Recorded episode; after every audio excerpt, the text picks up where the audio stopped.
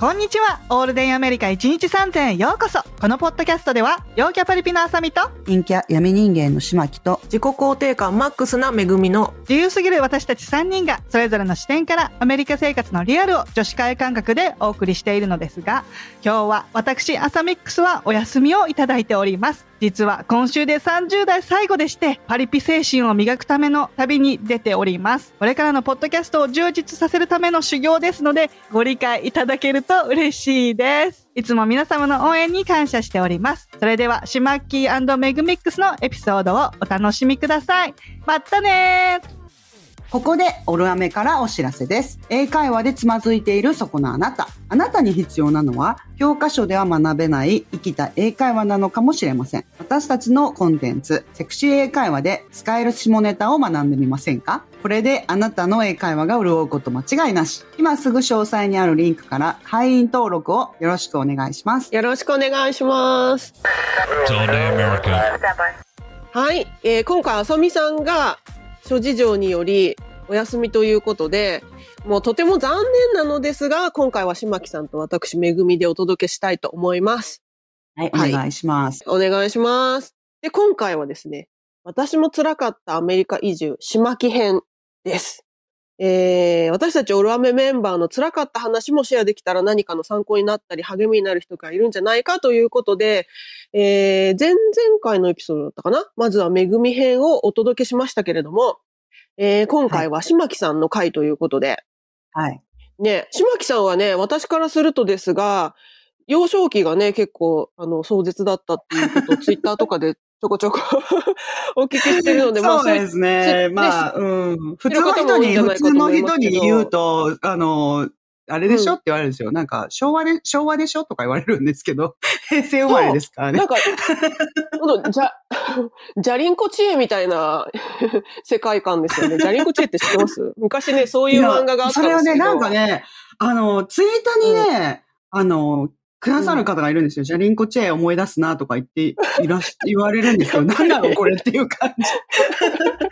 何なのじゃあ、リンコチェそうみたいな感じで。じゃりんこ知恵っていうね、漫画とアニメが昔はい知らないですけど関西の方を確か舞台にしてたと思うんだけど。まあ、それもあってあなんんか島木さんね、関西だから。はい、そうですね。まあそうなんですよね。まあまあ言ってしまえばすごいあの、まあジャリンコ知恵もだけど、結構はいあの、貧乏な、えー環境？で育ってはいる子供たちがたくましく生きていくみたいな、あそういう話なんですよそうね。なんだ。あ、なんか、家の、おなんだっけ、なんかホルモン焼きっていう、そうそうそう。なんだっけ、ホルモン焼き屋さんで働いてる女の子みたいな感じのことしか知らなくそうそうそうて。そう。そうなんですね。そうそうそうそうでもお父さんが、なんか、鉄っていうお父さんがいて、鉄だったっけ？お父さんなんですよね、確か。でも、鉄って呼んでるみたいなこと。うん、そうそうそうそうそうそうそれだけちょっとそんななんからっと見た。なんだ、ジャリンコチエってとかって思って。で、ちょっとググってはみたんですけど。そうそうそうそう、だからね、そう、子供の頃の話がいろいろあるから、なんかアメリカなんて、まあ、どうなんだろうとか思いましたけど、どうですか？最初の頃とかどうだったんですか？そう移住したばっかの頃とか。だから、あれですよね。もう働いても全部そのお金を吸い取られるとかそういうことはないから、あの、全然、はい。そうですね。あの、なんか、皆さんやっぱりアメリカに来て自分でね、なんかお金がない、お金がないっていう話を聞いても、うん。まあでも日本の方は、まあ最悪日本に帰るっていう選択肢もあるし、あの、まあ帰りたくないかもしれないけど、でも、あの、帰るっていう選択肢もあるわけじゃないですか。で、まあ選択肢としてはね、うん、ありますよね。そうそうそう。だから本当になくなったら帰るんだろうなっていう感じではあるし、まあ私もそうですけど、本当に無理だったら帰るしかないし、だからそういう意味では、うんあの、バックアップがあるっていう意味では、あの、そんなにうん大変だとかも思わないし、あとはやっぱりあれですよね。まあ孤独っていう意味では、孤独ですけども最初はね、言葉もできないし、知り合いもそんなにできないし、まあ日本でも結構陰キャだから、そんな全然すごい、イェイ、ウェイみたいな感じのないから、だから、別に。そんなに、はい、しんどくはなかったですね。ただ、なんかちょっと歪んだ、自分でもやっぱり歪んでるなって思うのは、やっぱアメリカの皆さんとか、うんほら、クリスマスとかサンクスギビングとか、すごいみんなで集まってディナーとかするじゃないですか。うん、家族イベントが多いですよね、アメリカは、ね。そうそうそう、家族イベントがすごく多くて、で、なまあ、一人暮らしとかしてるとみんないなくなっちゃったりとか、逆に、あの、ルームメイトとかが、え、あなた一人なの？みたいな感じで、あの、ちょっとショックを受けて、なんで、うち、うち、そう、心配されちゃったりとかね。そうそうそう。うんそうなんですよね。だから、なんか、そういうのを言ったりとかもしてた時もあるんですけど、だんだんなんか、うん。一人だからって馬鹿にしやがってみたいな歪んだ気持ちが湧いてきたりとかはしましたね。全然あ、じゃないのにてみたいな。そうそうそう。一人だからって、馬鹿にしやがってみたいな、馬鹿にされないぞみたいな感じで、一人ですごい、あの、豪勢なリディーナー作ったりとかしてましたよ。誰にも、誰にも見せるわけでも何でもないのに、あの、クリスマスにはすっごいしっかりと、あの、七面鳥焼いたりとか絶対食べきれないのに。ね。で、それをしうんて、みんなに、はい、近所の人に、あの、私も焼きましたみたいな感じで、配なんでなんでって言われるんですけど、配ったり。一人なのになんで 一人なのになんで。うち来ればよかったのにとか、皆さん言ってくださるんですけど、そう、でも一人でやっぱ家族イベントに参加するっていうのもなかなか、あの、気を使われるし、肩身が狭い気もしてくるし。うん。あの、ただ、ただそうですね。なんか、そう、娘さんとか私の友達の、あの、が誘ってくれて、まあ行ったりするじゃないですか。冬休みとかに、クリスマスとかに。で、うんうん他州から来てる人とかが、うんそんな一人なんてみたいな感じで、うち一緒においでよとか言って、で、うん車でなんか2日とか3日とかを運転していかないといけないようなところだったりとかすると、あの、二人でえっちらおっちら運転しながら、途中でいろいろどっか観光地寄ったりとかして、まあ結構面白いんですよ。で、行くじゃないですか。そうすると、うん。あの、相手のお家ではね、娘がやっぱり遠く離れた州で、一人でね、心配してるわけですよ、家の人は。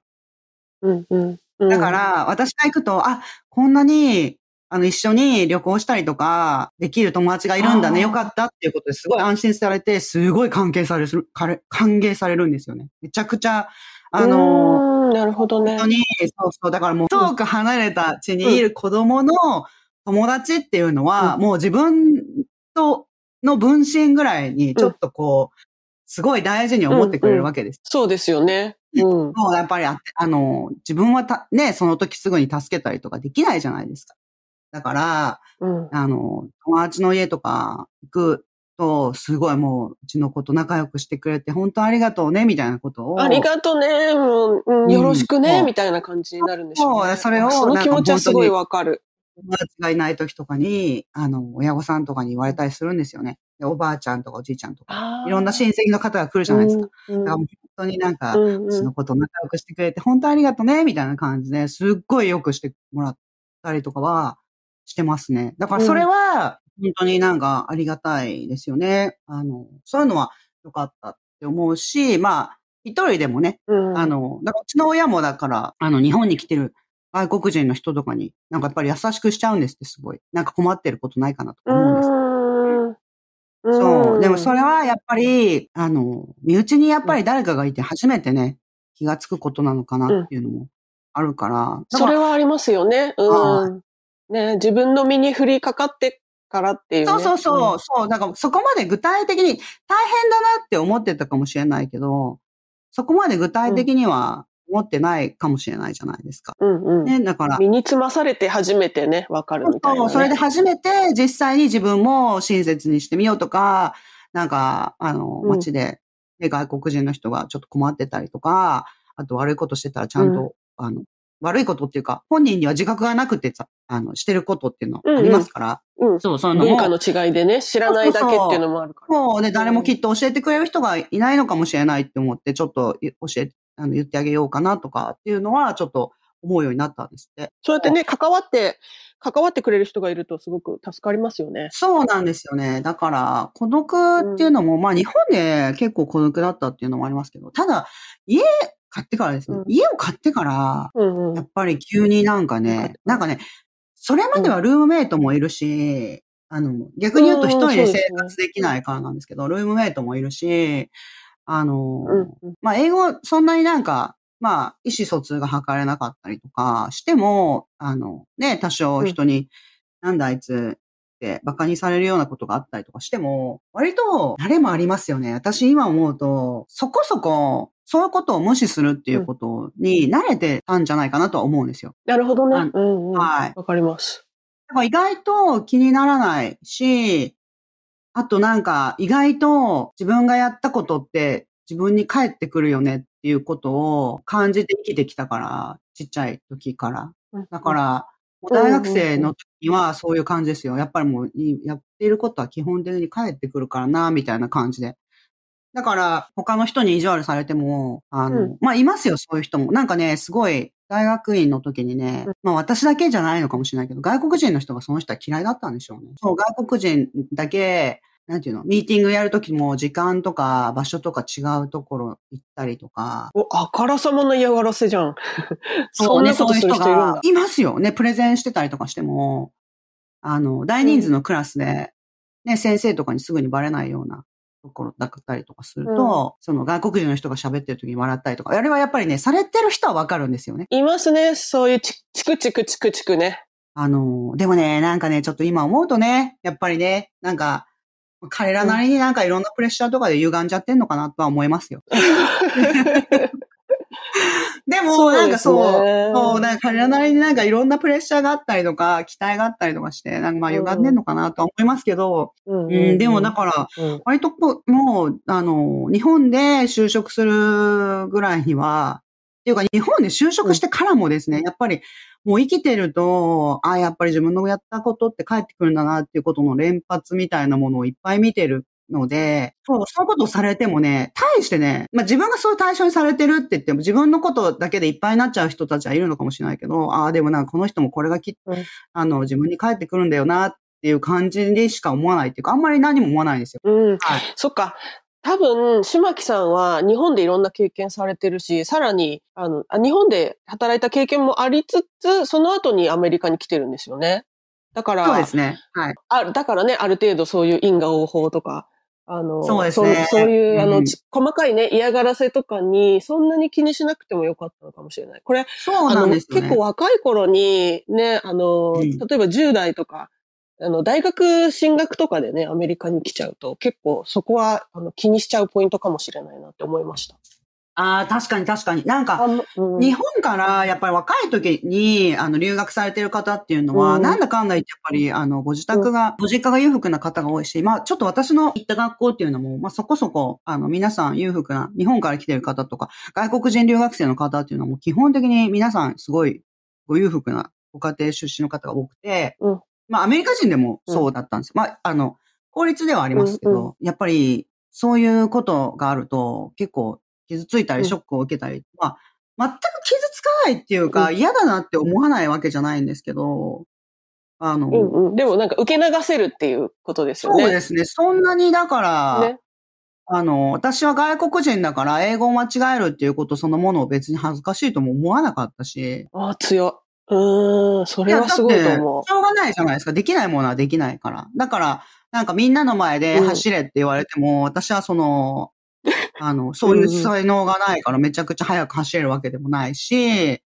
でも、うん今は走らないといけないから走るっていう時があったら、もう走りますよね、当たり前だけど。だからプレゼンしないといけないとか、なんか発音がちょっとおかしいとか、そういうことあるかもしれないけど、まあでもね、逆に言うとね、そういうね、うんすごい馬鹿にしてくる人がいるっていうことは、逆にそういうあなたを見て、すごい頑張ってるんだなって思ってくれる人も絶対いるっていうことですよ。やっぱり両極両方ありますそうから。なんですよね。そう、両方あるんですよね。だから、そうそうどうしてもなんか、その、私、私も、やっぱりアメリカ最初来た時なんかは、もともと自分が英語喋れる前提で来たら全然喋れないことが判明して傷ついたっていうのがあるんだけど。でも、まあ、一方でね、同じように頑張ってる人もいるし、分かってくれる人も、同じアメリカ人でも分かってくれる人は分かそうってくれるってそうそう。見てるからよ、ね。うん。そう。だからその見てくれてる、分かってくれてるっていうのが、自分で実感として分かってから結構楽になりましたけどね。最初の頃は私はね、やっぱ受け流せなくて、いちいち、まあびっくりしちゃいますよね。そう、そういうマイクロアグレッション的なものがあるっていうこと自体あんまり知らなかったから。なんか例えば、うんうんうんアジア人として人種差別を受けることがあるかもしれないなとかいうことは想像してたけど、うんうんうんなんかその、なんかこう、チクチクやられるみたいなのをね、全然考えてなかったんですよね。だから例えば、あの、カフェに座ってたら、ああ、なるほカツンっどね。てこう、あの、うんなんていうの、椅子の背の、背中のところわざとぶつか、歩い歩く人がぶつかっていくとか、あるんですよね。でもそれってあの、一見ただぶつかっちゃったようにも見えるし、だけどわざとぶつかってるしみたいな、そういうのマイクロアグレッションって言うんですけど、うんなんかそういうのがね、積みか、あの日常で積み重なっていくと結構私はダメージを受けてました。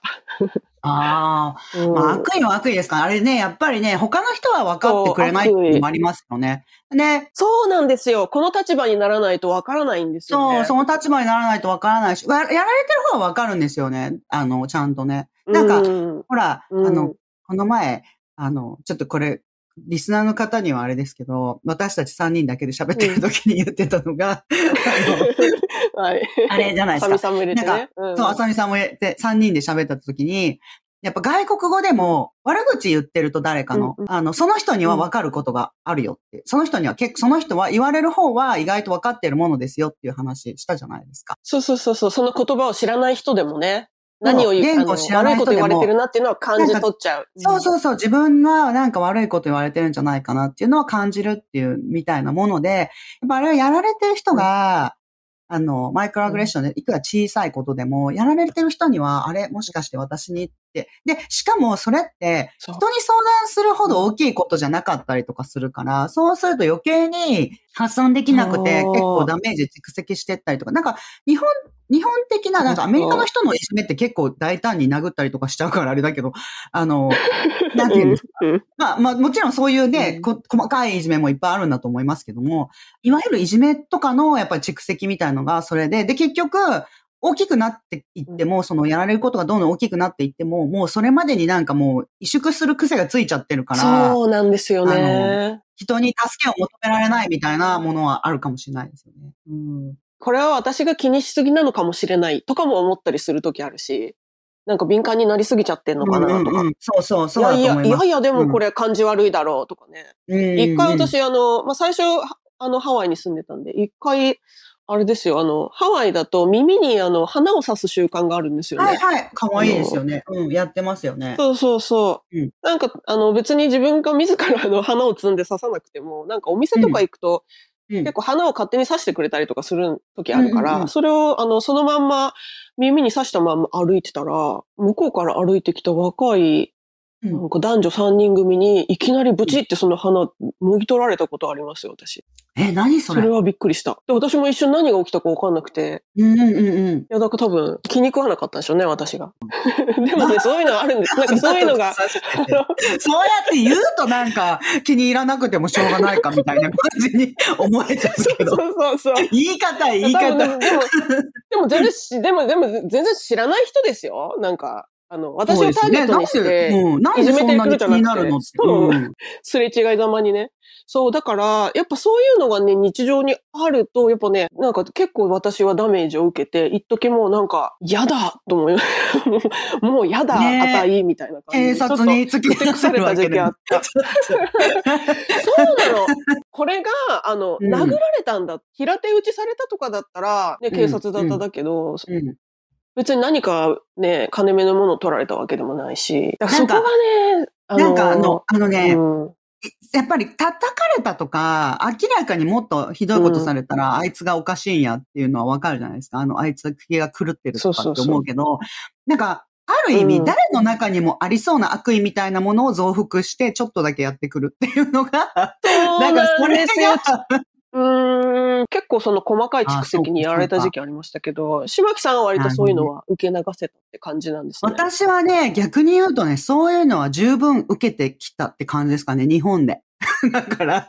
そうですよね。だからツイッターとか見てるとねね、多分島木さんのツイッターで見たと思うんだけど、あの、コンビニで肉まん買った時うんに、その肉まんバーンって潰されて渡されたっていうそうそうそう。のとかですよね。そうなんですよ。肉まん潰されて渡されたら、それはあからさまな、それダメですけどはなんか、その人にとってその被災、その、それまでの一番の嫌がらせだったんですよね。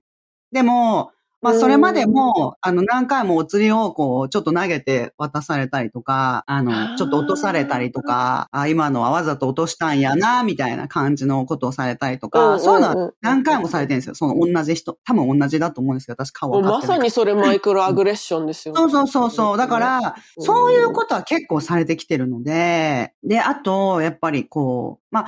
私の場合はね、すごく運良くっていうか、元々の難聴がそういうものだったっていうのもありますけども、やっぱり耳が最初悪く生まれてるので、最初は手話の世界でだったんですよね。で、手術して、で、聞こえるようになって、で、その時にね、その、まあ、トランジションが、その、移行も悪かったんでしょうね。まあ、あのね、実際ね、すごいたくさんの人が、あの、支援学級が必要なんですよ。手術で聞こえるようになりましたってなって、で、まあ今はもうちょっとね、違うのかもしれないし、もしかしたらその当時でも、本当はもっといろいろあるけど、うちの親が知らなかっただけかもしれないし、わかんないですけど、あの、移行もすごく悪くて、急に、まだ耳が聞こえるようになって、音がわかるようになったからって、急に喋れるようになるわけでもないわけですよ。そうですよね。練習しないといけないですもんね。そうそう。で、その時に割と、なんかもう何、みんなが何言ってるかよくわかんないまんま、ボーンって小学校普通の学級に入っちゃってるんですよね。で、本当に、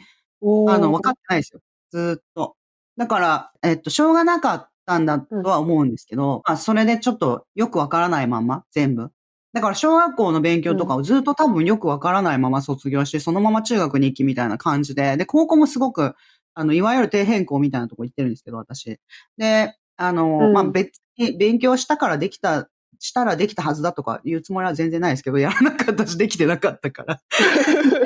うんうん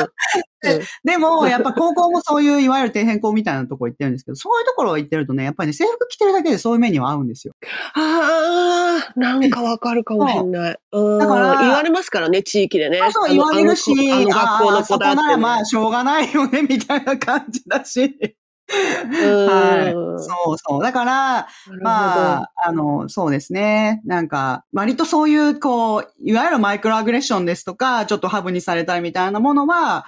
結構たくさんね、あの、ずっとね、だから会社に入って日本で言うと逆に言うと私は社会人になってからそういうこと、あの大学生になって、まあ大学もその極端に女子が少ないところだから、まあちょっと遠巻きにされてるといえばされ、されてはいるんですけど、でもまあ優しかったんですよ、うん皆さん。あの、男性の方とかね、うみんな、みんな。で、だから大学生になって普通、あ、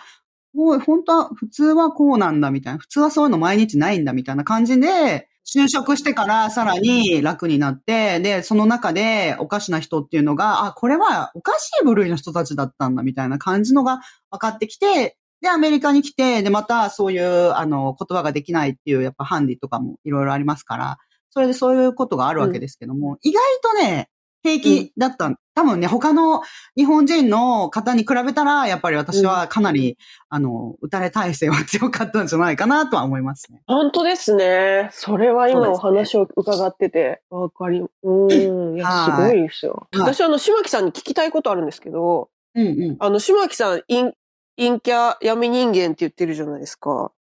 はい。で、結構ね、一人、はい一人時間も多いって話だったけど、はい。一番最初にアメリカに来て、どうやって友達作ったのかの流れを教えてほしいです。いや、私友達作ろうって思って作ったこと一回もないから、結構、うんうんうん。なんか、皆さん割となんか、何かに出席し、なんかグループに所属したりとかいろいろやって、あの、されてるじゃないですか。で、友達見つけないととかってされてますけど、私そういうの全然ねやったことないから。うんうんあのね、私あの、日本から来るとき全然お金とかないから、で、それまでの蓄えっていうものがないんですよね。まあ、あの、借金は全部うちの親のチャラになったんですよ。私は大学生になるときに。うんでも、チャラっていうか、まあ、返せた。無事に終わったんですよ。うんで、大学生から少しずつ、あの、お金も貯めれるよねって、これからお金も貯めれるねみたいな感じになったんですけど、うんでもうんうんやっとゼロに戻った。うんうん。そうそう、やっと、やっと普通のなんかスタート時点に立ったみたいな感じになったんですけど、そこから、うんあの、親もこれから置いていくだけだから、親は、あれですよね。自分の老後の蓄えみたいなものを蓄えてもらわないといけないし。そうですね。うん。で、それまで全然ね、あの、母親も対して楽しいこととかも全然なかったから、まあ、それなりに楽しいこともしてもらって、で、納得のある、うん。ね、ある程度納得ある人生を生きてもらわないといけないし、とか、まあでもまた、まあそうは言ってもまた大学生になった、大学生になったって、ちょっと借金とは別の新たな困難がやってきたみたいな感じではあったんですけど、前は使わなくても貯められなかったので、使わなければ貯められるっていう状態になって、で、もう全然、あの、それを使わなくなったじゃないですか。で、うん来るときに、そうは言っても、あの、大学の学費とか、ね、日常生活のものっていうのは普通に払わないといけないし、で、就職して、で、私、あの、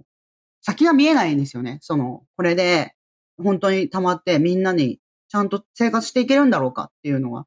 ちょっと不安で、うんいや、やっぱりなんか、会社の人が、あの、同じ、私は同じような仕事をして、一番お金がもらえるところってどこですかね？みたいなことを言ったら、シリコンバレーだって言って言われたんですよ。おー。あ、そうなんだって言って、じゃあちょっと行ってみようかな、みたいなことを言って、私あの、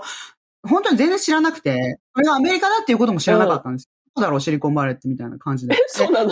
そうは、ないの私あの、18歳まで家にテレビっていうものはなかったんですよね。だから多分普通の人よりもすごい情報がもう遅れてるなんてものじゃなくて、あの、留学するような費用が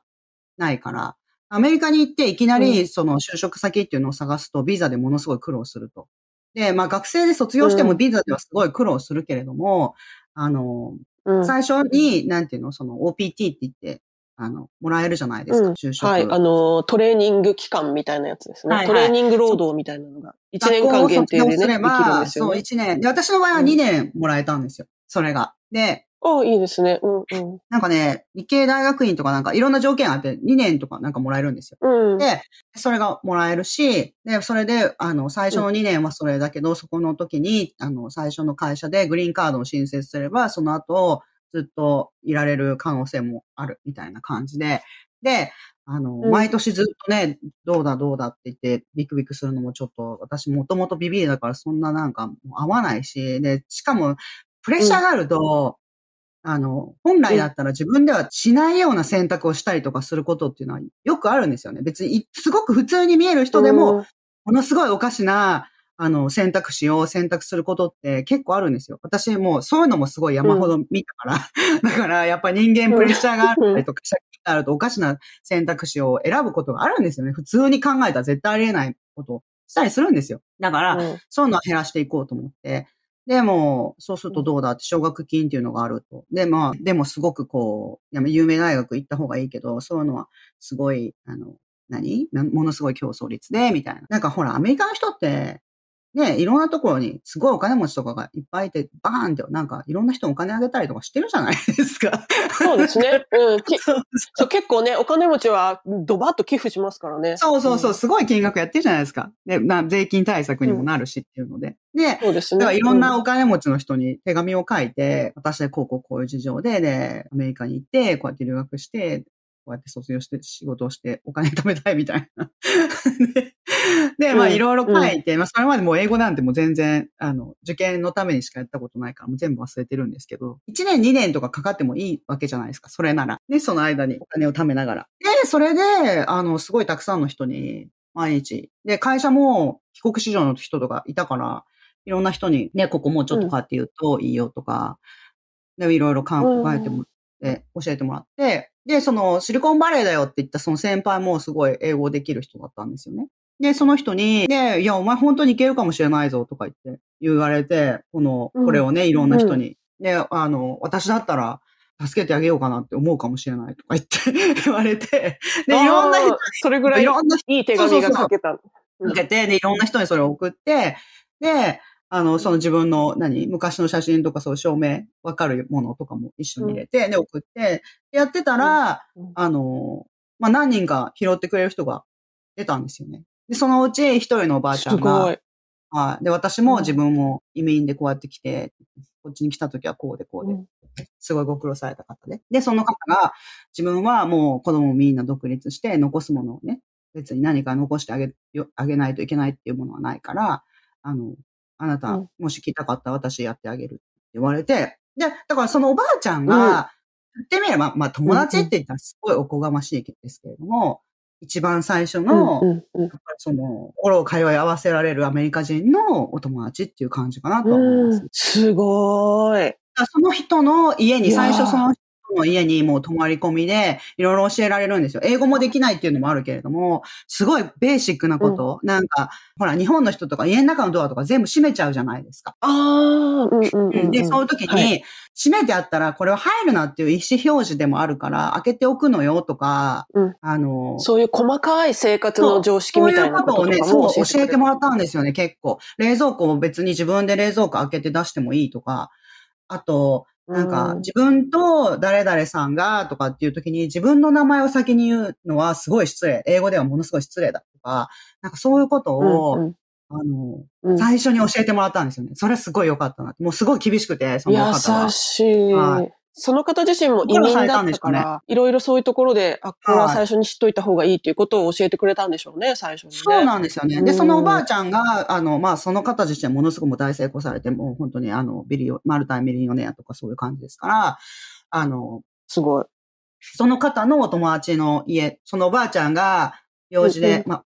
忙しい方なので、そのおばあちゃんがうん。用事で何日もいいないとかっていう時は家のこと任されたりとか、あと、あの、あんたあっち、うあそこの何々さんの家行ってらっしゃいって勉強になるからみたいな感じですっごいまた別のものすごいお金持ちのおばあちゃんとかの家行かされたりとかして、ああ、そうやっていろいろこう、そうなんでいすよね。ね、で、そのおやばあ。そうなんです。今でもすごい可愛がっていただいて、最初に、だから学費こんだけと、生活費こんだけとか、その、このぐらいは面倒見てあげるわよ、みたいな感じで、でもあなたも働かないといけないとかね。で、あの、うん私の場合は、その、今やってるボランティアですね。それはボランティアに放り込まれたんですよ。はい。それはそのおばあちゃんの意思でっていうことですよね。そうです。だから、ボランティアをしないな、ボランティアをやれって言って、何かあなたももらうばっかりじゃなくて、ちゃんと与えることをやりなさいって言われて、わかりましたって言って、私はこうこうこういう風で、自分が、その、あの、高校の時ですね、受験っていうのを決めた時に、学校の先生が本当に無償で、私、あの、行けないから予備校とかも全然お金も払えないし、だから本当に家に泊まり込みとかですっごい勉強教えてもらったから、勉強、学習機会に。はい。学習機会に恵まれないお子さんとかの、あの、勉強を教えるっていうのをちょっとやりたいですって言って言ったら、ああ、それはすごいいいって言って、ね、お前これやれって言って紹介されたんですよ。それで、だから、もうね、あの、辛い、まあ、辛いこともありますよ。すごい厳しいし、意地悪も言われるし。うん。でも、なんだろう、だから、忙しすぎて、そうですね。もうないとか、うん、話聞いてるとね、なんかこ細かいことを気にしてるほどのなんか余裕がないっていうか、ね、余裕がない。やることがいっぱいあるし、もうだからうん生きていくので、精一杯、そうそう、だってもうこれが、これできなかったら帰らないといけないし、で、帰ったら、うん、また、あの、就職はしてるけど先がよく見えない世界っていうものに飛び込まないといけないし、っていうので、で、そうですね。今やってることもものになるかどうかわかんないけれども、でも、うん。それまでのやっぱり幼少期の積み重ねかなって思うんですけれども、あの、やっぱり何十年、10年とか、何、もうずっと私はだから中学生ぐらいの時からもずっと働いてて、あの、自分の働いたお金っていうのは基本的にもう右から左みたいな感じだったんですよね。もらえないし、うん、自分では使えないし、みたいな。で、親にも病気とかになってもいけないし、だから親にも、うん、あの、ちゃんと、あんまりそこまで負担をかけたら、で、親が倒れたらもうダメじゃないですか。私、親が入院して、そういう養護施設に、あの、児童福祉施設みたいなやつに入ったこと2回あるんですけれども、でも、親が、あの、入院したりとかし、倒れたりとか死んだりとかしてもダメなわけじゃないですか。うん、親にあんまり負担かけてもいけないなっていうのも思ったんですよ。ちゃんと帰ってきた時に、やっぱご飯とか食べるものぐらいはちょっと用意しておか置いてあげようとか。だからみんなでやっぱりバランス取っていかないと、まあ国全体でもそうだと思うんですけど、やっぱりどこかにすごい負担かけたら結局全員で転覆するわけですよね。そう。サステイナブル、サステイナブルな暮らしをしていかないとねっていうことですね。みんなでね。だから、だから誰かがその自己責任だとか言って切り捨ててると、それがやっぱり自分のお鉢として回ってくるわけですよ、結局は。そうそう、そうなんですよね。うん。そう。だからなんか、そういうことを若い時に経験したっていうのが大きいのかもしれないですけど、多少なんか言われても、うんもうね、本当にね、なんか殴ったりとか殴られたりとか意地悪されたりとかも、さ、暴力とかも関わってくることは結構多かったから、日本にいた時は。だから、あの、メリカに来て、そう、多少意地悪されても、本当に銃とか持ってきた、で、ナイフとか持ってきてっていうところまでには、すごいやっぱり、そこそこ、すごい、なんていうの、開きがあるわけですよね。ちょっと意地悪言ってる人っていうのは、そうやっていきなり殴ってきたりとかしないわけですよ。そうですよね。そっちの方が楽っていうのはすごいありましたよね。ああ、なるほどね。ちょっと嫌がらせする人、来てくる人はいっぱいいるけど、でもちょっと嫌がらせする人はそれ以上のなんか本当の、してこない。そうなんていうの、そう。実力行使みたいなことはし、なんかそこまでする気はないんですよね。要はさ、そこまで暴力振るったり、あからさまな危害を加えてくるってことは向こうにもリスクがある行為だから、そこまでのリスクを追ってまでね、やるし、やる気はないんですよ、やっては来ないですよね。そうなんですよね。だから逆に言うと、ちょっと意地悪チクチク言ってくるような人は、それを言わせてあげとけば、あの、何にもしてこないわけですよね。ああ、だからほっときゃいいって感じですよね。それ、それ以上の害はないっていうかね。だから逆に、何にもその、普段からずっと優しくてとか、いきなり殴ってくる人とかの方が怖いじゃないですか。そんな人いたらもうサイコパスじゃないですか。優しいいや、でも結構いると思う。うん、普ね通だけど、いきなりなんか。まあでもね、世の中にはいいますよね。うんいますよ。うんだから結構、そういう人の方が怖いっていう発想があるから、チクチク言われるっていうぐらいのは、あんまり気にならないっていう感じではありましたけど、でもまあ、だけどみんなが優しいっていう世界に慣れてくると、これがやっぱり嫌なんだろうなとは思いますけどね。で、そうなんですよね。うんうん。そうみんなが優しいっていう世界で、実際そうあるべきですよね。その、みんなが優しいっていう世界であるべきだし、あの、うんそれは辛いっていうのは正しいことだと思いますよ。人間としてね。なんだけど、やっぱり家買って、本当に一人、本当に一人で生活するようになって、そこから、なんていうの、今まですごいやっぱりみんなにお世話になってたんだなって、そのあんまり嫌なやつだって思ってても、人とのインテラなんて人とのやりとりっていうのがあるっていうこと自体はありがたいことではありますよ。本当に、本当に一人ってね、なんか私本当になんか家買ってパンデミックの時だったから、まだ。わかります。はい本当にもう。うんかだし、だから本当に仲のいい友達とかが電話かけたりとかしてきたりとかね、あの電話したりとかしうん。くれますけども、さ、もう本当だから、一人ですよね。もう一人でね、荷物もすごい少ない少ないで、私はあの、本当にあんまり物買わないからめちゃめちゃ少なくて、す引っ越しもすぐ終わっすぐ終わって。で、でうん。だからもう本当になんか家を買った時は、す当たり前だけどみんながチヤホヤしてくれるわけじゃないですか。その、あの、買う、か、関わってる人たちは不動産の人たちとか。うん、不動産屋屋さんとかね。はい。わあ、おめでとうございます、おめでとうございますってなって、ガチャシーンみたいな感じから、なんか、半年ぐらい あっという間で。孤独っていう感じで。そう、なんにもないみたいな。だから、あの、その時は、だからそれまで、その以前はね、ベビーシッターとかお子さん、ちょっと子供どうしても預かってとかってそういうこと言われてたけど、もうパンデミックになったらそれもなくなっちゃったし、あそうですよねは。いパンデミックの時は、特にね、パンデミック初期はね、本当に孤立してた人が多かったと思いますね。私もそうだったし。うんねで、ツイッター始めて、でもツイッターややってて、で、なんか、ちょっとバズったりとかすると、なんか、すごいいろんな人に怒られるじゃないですか。もうでも いろんな人が文句言ってくるじゃないですか。怒られるじゃないですか。でも、そういうのを見ても、えー、とかってしか思わないぐらいには、なんか、なんていうんですか強い。いや、強いっていうか、だから何にもあんまり思わなくなっちゃってるんですよね。だから、なんていうの？これで、なんでこいつはって、あとかって思える人の方が正しいし、正常だなと思うし。激辛の食べ物に慣れすぎちゃって、もうピリ辛ぐらいじゃ辛さを感知しないぐらいの、そういう舌にもう、そういうベロになっちゃってるう。ん。だからもうそれは後から逆に言ったらものすごい病気になるかもしれないし、そんなの食べてて。やっぱり 痛みっていうのは、そう,、痛みっていうのはやっぱり必要があるから痛いわけで、痛みがないからってほっといたら、それこそもう、あの、ね、うん両足切断とか、あの、なんていうの？もっとひどいことになってるかもしれないわけじゃないですか。だからちゃんと痛みに対体のね、シグナルだから。はい。ちゃんと、精神も一緒ですよね。ちゃんとやっぱり痛みに、うんあの対応していくことってすごい大事だと思うんですけれども。だから、本当家買った後には、やっぱ孤独だし、しかもこんな孤独だし、あの、お金はまあ貯まったけど、逆にね、昔はね、ちょっとご飯が多くあるとか、ちょっとそうめんたくさんもらったとか、そういう時は全部、あの、うん。まきちゃんが食べなさいとかって言ってた優しい母親も、ちょっとお金、うん。あの、娘に言ったらお金が出てくるみたいな感じになっちゃうし。親？親や？はいそういう感じ？店に行ったらお金、ね、出てくるみたいな、あの、あの子が何とかしてくれるから大丈夫でしょみたいな感じになっちゃうし、なんか、うん、娘結構稼いでるらしいみたいになっちゃったのかな。はいはい。で日本にう、ん。うん日本に、逆に言うとですよ、このアメリカでこの、うん。何？週休3日とかの 働き方に慣れちゃって、で、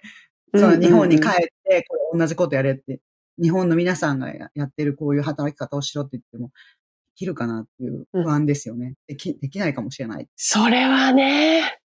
そうですね。うん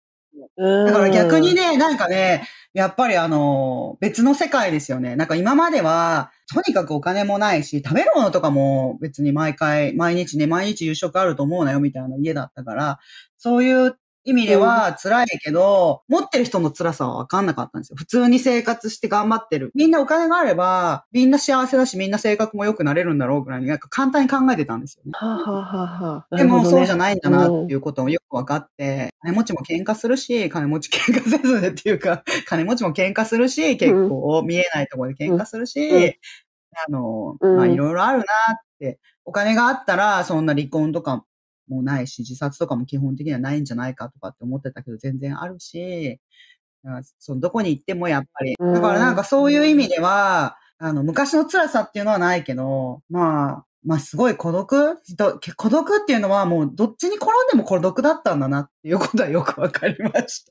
た。なんていうの？貧乏はねな時も、うんすごい孤独だったけど、今多少普通にね、考えたら、あの、十分、あの、お金がある状態ですけど、でも、まあ、孤独だなって、結局孤独なんだなっていう、変わんないな、みたいな。そうか、まあね。うんお家、ほら、一軒家だと、その孤独が染みますよね。身に染みますよね。そうそうそう、そうなんですよね。だから孤独に住んでるとねだし、あと、なんか、うんやっぱり遠いところまで来て、あの、日本にもすごい帰りたいとか、なんかホームシックは結構ありますね。日本に、日本にいたうんら、ちょっと歩いてこうやって買い物に行けてとか、なんか日本にいたらこうなのにとかっていうのもすごいあるし、うんだからなんか逆に言うとね、アメリカに来たことによってね、日本にも行きたいと思うし、日本にいるとアメリカに行きたいとも思うし、なんかアメリカのこういうの行きたいなとか、こういうの懐かしいなとか思うし、だからなんかどっちでも満足できなくなっちゃったみたいな、なんかそういうのもよくないな。めちゃめちゃわかる。どっちにいても、なんか、ホームシックみたいなね。そう。そうそうそうどっちにいてもそうなんですよなんかないものねだりをしちゃうんですよ。ホームシックみたいな、なんか結構、すごいなんかこんなに、あの、自分勝手な人間だったね、私は、みたいな感じですよ。欲深さをね、うん、そう、欲が前溢れ出されは、ますよ。夕ご飯が食べれれば、毎日ご飯があれば家に、それでいいって本当に思ってた昔は。あの、お金の心配をしないで、ご飯がね、別になんか綺麗な服が欲しいとか、カバンが欲しいとか言わないから、ご飯が毎日食べれればいいよって思ってたのに、もう今、うん。わざわざスーパー行くのめんどくさいから油とか舐めてますからね。結局別にお前金あっても行かないじゃん。お金あるのにね、そうそうそう。油とかバターとか、なめて。なんかもう結局ね、あの、幸せってなんだろうっていう話になってきますね。そうするとね、そうなんですよね。結局お前がそういう人間だったっていうことだよっていう感じで、なんかそういうつらみ。面白い。なんかイソ、イソップ童話みたいですね。そうですね。まあそういうつらみはありますよ。ねいろいろ考えさせられるお話だったなと思いました。考えさせられるっていうか、あの、やっぱり、り、ほら、あの、私自身のね、辛かった話っていうのを前、前々回かな？少し前にして、うんうん。あの、やっぱり私は最初友達が、あの、できないとか、あと言葉のによる壁が辛かったとか、まあ、ちょっとした差別的な感情を受けてショックだったとか、そういうことだったけど、うんうん。同じように、同じ環境で同じような状況でも、やっぱり感じ方って人によってすごい違うんだなっていうのを今回の島木さんのね、お話で感じたし、あの、そのね、なんか本当幸せってなんだろうっていう話に結局なるんですけど、どうやったらね、そうどうやと。ったら自分をね、満足させられるかっていう、なんか自分にとっての、あの、な幸福感ってなんだろうみたいなことをね、なんか考えちゃいましたね。うんいや、本当ですよ。でもありがとうございました。こんな機会でもないと、あの、うん考えない辛かったなとか思わないから、あんまり。もう忘れちゃうんですよね。まあそうですよね。忘れるのが一番いいんですけどね。まあでもたまにはね、こうやってね、なんかこういうこともあったなって思い出して、まあ前を、前しか見てないから忘れちゃうのかもしれないけど、うん。はい、今回は私も辛かったアメリカ移住、島木編でした。こんな感じでいつもお送りしているのですが、Apple Podcast、Spotify、Voice、YouTube などでレビューやコメントを残していただけたら嬉しいです。ゴールデンアメリカ .com にはお便り箱もありますので、皆様からのご質問など3人一度楽しみにお待ちしております。ゴールデンアメリカ1日3000は毎週金曜日の配信です。このポッドキャストが皆様の楽しい一日を過ごすきっかけになれたら嬉しいです。お相手は私めぐみと、マキでした。では次回のエピソードもお楽しみに。Have, Have a good, good day. day. Yep, it's all day America. They're breaking out again. Standby.